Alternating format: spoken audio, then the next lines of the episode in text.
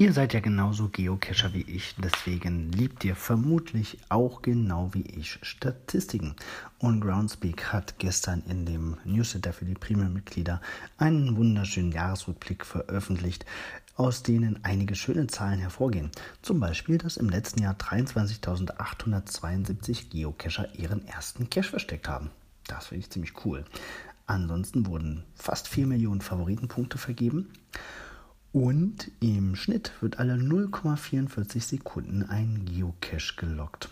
Es gab 71 Millionen 400.000 Fundlogs bei 3.045.925 verschiedenen Geocaches. Ziemlich großartig. 86 Prozent oder fast 87 Prozent aller Geocaches der Welt wurden in diesem Jahr mindestens einmal gefunden. Das ist interessant, das heißt nämlich, dass 13 Prozent im letzten Jahr nicht gefunden wurden. Warum wohl? Das, da würde ich gerne mal genauer hingucken.